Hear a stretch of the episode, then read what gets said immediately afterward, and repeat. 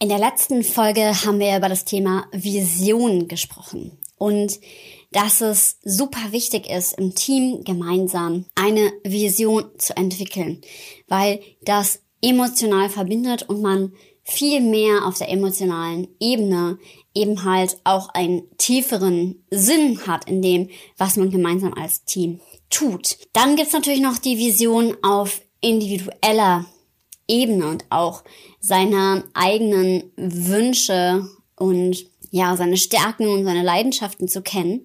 Um das Thema geht's in dieser Folge, denn natürlich macht das einen ganz großen Teil von dem aus, was wir in Teams erleben und was wir in Teams auch nutzen wollen. Von daher viel Spaß bei dieser Folge im Podcast. Go Wild! Der Design Thinking Podcast für Teams, die durch Inspiration nachhaltig erfolgreich sein wollen. Alexandra Schollmeier ist mein Name. Ich bin die Gastgeberin dieses Podcasts, studierte Kommunikationswissenschaftlerin und Design Thinking Coach und ich unterstütze Teams dabei, ihr Teampotenzial auf kreative Art und Weise zu entfesseln. Und tatsächlich unterstütze ich nicht nur Teams, sondern gerade im vergangenen Jahr, als Corona losging, sind doch einige eingekehrt und haben sich gefragt, ja, was will ich eigentlich genau? Und ähm, das zur Ruhe kommen hat ausgelöst, dass sich viele damit beschäftigt haben, was eigentlich ihre eigene Vision ist, was ihre Ideen sind von dem, wie sie wirklich leben wollen. Und ich glaube auch, dass das ein ganz, ganz wichtiger Punkt immer wieder im Leben ist, nochmal nachzuschauen und nochmal nachzujustieren, sich zu fragen, was möchte ich denn eigentlich? Und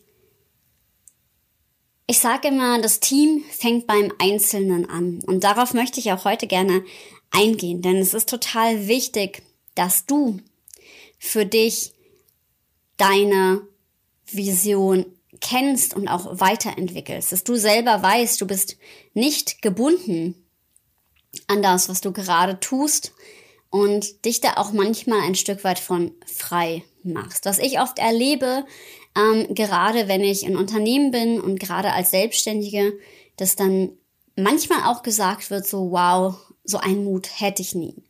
Das finde ich manchmal schade, weil ich oft an Menschen stoße oder zumindest in Vergangenheit gestoßen bin, jetzt weniger, also jetzt bin ich häufig in Teams, die ähm, auch ihrer Vision folgen, wobei natürlich immer wieder jemand auch auftauchen kann, der leidenschaftlich in seinem Job ist und der trotzdem für sich eine andere Vision verfolgen kann. Und ich finde es immer wieder total wichtig, und darauf möchte ich auch heute hinaus, dass man manchmal auch Reisende eben nicht aufhalten sollte.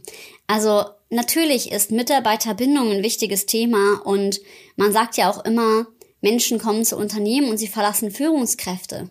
Also in der Tätigkeit selber, wenn die Spaß macht, sollte man nicht so viele Gründe liefern, dass jemand dann doch geht und sich was anderes sucht. Das muss man natürlich fein auseinanderhalten. Und manchmal ist es natürlich auch eine Mischung. Aber ähm, ich kann aus eigener Erfahrung sagen, mittlerweile ähm, muss man immer schauen, was ist eigentlich das, was jemand, der vielleicht unzufrieden ist, tut derjenige vielleicht besser daran, woanders zu arbeiten, vielleicht sogar was ganz anderes zu machen. Eine persönliche Geschichte dazu von mir. Ähm, tatsächlich, weiß nicht, viele von euch wussten es vielleicht schon. Ähm, teilweise erzähle ich das auch immer mal wieder. Ähm, ich durfte ja selbst die Erfahrung machen, die ich in meinen Seminaren auch öfter teile, wenn ich zum Beispiel zum Thema Achtsamkeit oder Selbstmanagement was mache, sage ich immer, Burnout kennt kein Alter. Also ich selbst durfte auch durch eine Erschöpfung gehen. Das lag an verschiedenen Konstellationen zu dieser Lebenssituation damals.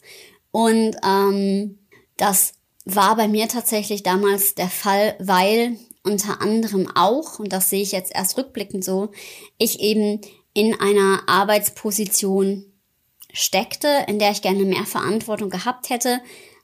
Allerdings war ich quasi in meiner Position schon direkt eigentlich unter dem obersten Leiter dieser Abteilung.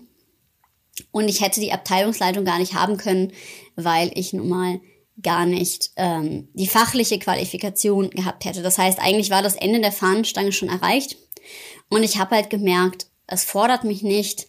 Ähm, ich möchte mehr und ähm, auch wenn es Umstände gab, ähm, die nicht optimal waren in der Tätigkeit selber, ähm, die auch sehr viel Energie gekostet haben und ich mir gewünscht hätte, Teile wären mehr gesehen worden, muss ich doch letztendlich sagen, okay, ich wollte einfach ganz woanders hin als diese Abteilung und ähm, im Endeffekt war es dann für mich natürlich auch viel, viel besser, einfach wirklich für mich einzustehen, weil ich wollte mich immer schon selbstständig machen und einfach diesen inneren Drang, meiner inneren Vision selbst zu folgen. Und das gilt natürlich für Mitarbeitende auch. Also es macht nicht immer Sinn, zu versuchen, jemanden zu halten. Und das mag so logisch erscheinen und doch das erlebe ich tatsächlich auch in den Teams, mit denen ich arbeite, immer noch häufig, weil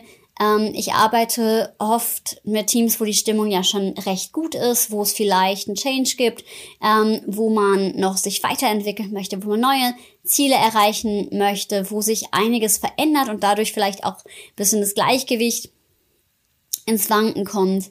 Und doch gibt's immer wieder genau halt diesen Fall, das so ein bisschen und das finde ich manchmal etwas schwierig, ähm, auch an die Führungskräfte gedacht, weil ich habe manchmal den Eindruck, es wird so landläufig immer wieder kommuniziert, dass Führungskräfte für die Mitarbeiterbindung alleinig verantwortlich sind. Und manchmal ist es einfach besser, egal wer es ist im Team, es kann auch selbst die Führungskraft sein, das hatte ich auch schon, ähm, wenn jemand eben das Team verlässt. Weil derjenige, das ist wie in einer dysfunktionalen Beziehung, der nicht mehr mit vollem Herzen dabei ist und sagt, hey, ich teile hier meine Vision nicht von dem, was wir eigentlich tun, der ist dort auch nicht richtig am Platz. Und genau darauf möchte ich nochmal ein Augenmerk legen. Und ähm, ich lade dich auch hier nochmal ein, dir selbst Gedanken zu machen und verlinke auch gerne hier nochmal, wie in der letzten Folge auch schon, die Visionsreise, dass du nochmal für dich schauen kannst, okay, was ist eigentlich meine Vision? Und ähm, muss ja auch gar nicht sein, dass du da jetzt, wo du bist, irgendwie verkehrt bist, sondern vielleicht gibt's ja auch einfach nur noch ein kleines i-Tüpfelchen sozusagen on top. Und ähm, es ist super, super wichtig, dass wir fein unterscheiden in dem Weg, den jemand mit uns bestreitet und seiner Passion und Vision, weil wir tun oft besser daran, jemanden, der nicht dem gleichen Ziel folgt, diesen Menschen gehen zu lassen. Und umgekehrt ist es auch ein großer Akt von einem guten Selbstumgang, wenn man seine eigene Vision kennt und dieser halt eben auch folgt. Und deswegen möchte ich dir drei Fragen stellen, mit denen du dich auch noch ein bisschen mehr mit deiner eigenen Vision beschäftigen kannst. Und das ist einmal, was würdest du tun, wenn du alles Geld hättest, was du bräuchtest und wenn ähm, es keine Rolle spielen würde, äh, was etwas kostet. Das heißt natürlich nicht, dass du den Zustand fantasieren sollst, der nicht funktioniert oder den es nicht gibt, sondern einfach von der Richtung her. Was ist wirklich dein Herzensthema? Und natürlich trifft das nicht immer zu. Also natürlich müssen wir Geld verdienen und es ist, finde ich persönlich auch okay, etwas für Geld zu tun. Ein Job, wobei ich persönlich das niemals tun würde, ähm, weil mir das absolut nicht gut täte, persönlich. Ähm, aber für den, für den das okay ist, ist das auch in Ordnung. Die Frage ist halt, passt das restliche Leben dazu? Und ich möchte dich ermutigen, da größer zu denken und dir wirklich zu überlegen, ist das Leben, was du führst, das, was du leben würdest, auch wenn Geld keine Rolle spielen würde? Das ist die erste Frage. Die zweite Frage ist, und da lese ich gerade so ein Buch selber, da geht es darum, was Menschen am Ende ihres Lebens bereuen. Das Buch kann ich dir auch gerne verlinken. Ich habe das jetzt noch nicht so weit gelesen. Ich kenne es aber schon, ähm, weil mir ein Freund von mir, der promovierter Psychologe ist, davon berichtet hat. Und ich möchte von dir auch wissen, was, wenn du am Ende deines Lebens auf dein Leben zurückguckst, was wären vielleicht Punkte, wenn du wirklich ehrlich zu dir bist, die du bereuen könntest? Das ist die zweite Frage. Denn ich glaube, unser Leben ist es wert, so gelebt zu werden, dass wir ja nicht irgendwann da stehen und uns überlegen, hätten wir es vielleicht doch besser anders gemacht. Und dafür gehe ich komplett und ähm, ja, finde das einen ganz, ganz, ganz wichtigen Punkt, dass wir uns dessen immer wieder bewusst sein und auch das Leben als solches nicht für selbstverständlich nehmen. Also ähm, gerade jetzt in der aktuellen Situation, in der Pandemie, sind wir ja auch mit dem Thema Tod konfrontiert und ich finde es total wichtig, auch sich immer wieder bewusst zu werden, was möchte ich eigentlich mit meinem Leben. Wir hatten jetzt also schon mal eine vorwärts und eine rückwärts gewandte Frage. Und dann nehmen wir doch noch mal eine dazu, die im Jetzt ist. Und zwar zu den beiden anderen Fragen. Was kannst du jetzt in deiner Situation verändern, um mehr in die Richtung der Antworten deiner Fragen zu kommen? Was sind Schritte? Und es mag dir ein total weiter Weg erscheinen, aber nichtsdestotrotz ist dieser Weg machbar, wenn du in die kleinere Schritte runterbrichst. Und ich glaube auch, dieses Mindset ähm, ist für Teams total wertvoll.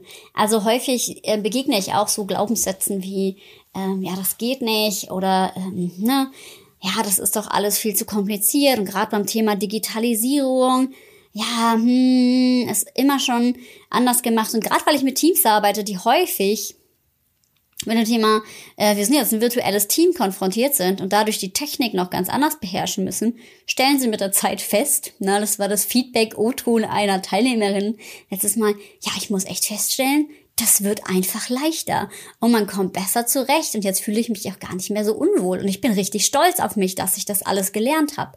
Und so wird aus Veränderung eine positive Lernerfahrung. Und deswegen möchte ich dich einladen. Weiterentwicklung fühlt sich manchmal auch schmerzhaft an oder wir denken, es geht vielleicht nicht. Ich glaube aber, dass das geht und möchte dir damit ganz viel Mut machen. Und wenn du sagst, hey, ich möchte an meiner Vision arbeiten, meiner persönlichen oder an der meines Teams, dass wir uns neue Ziele setzen, dass wir wirklich aus dem Vollen schöpfen, dass wir aus der Passion der Einzelnen was Großartiges machen, was auch heißen kann, selbstverständlich, dass vielleicht sogar jemand sagt, okay, ich merke, ähm, ich bin hier nicht zu 100% richtig und dann ist das auch okay, weil äh, es bringt einem nichts. Und wer aber sagt, hey, ich möchte an dieser Vision arbeiten, ich möchte weitergehen, ich möchte nicht in dem Status quo, der mir jetzt gerade gar nicht so richtig gut gefällt, sondern es ist halt in Ordnung, aber halt eben auch nicht mehr. Wer daran arbeiten möchte, ihr könnt mich total gerne auf LinkedIn oder Instagram adden und mich auch mega gerne anschreiben. Ich freue mich, wenn wir zusammenarbeiten. Und ähm, ja, zu dem Rest sage ich wie immer, sei mutig und hab wilde Ideen. Bis zum nächsten Mal.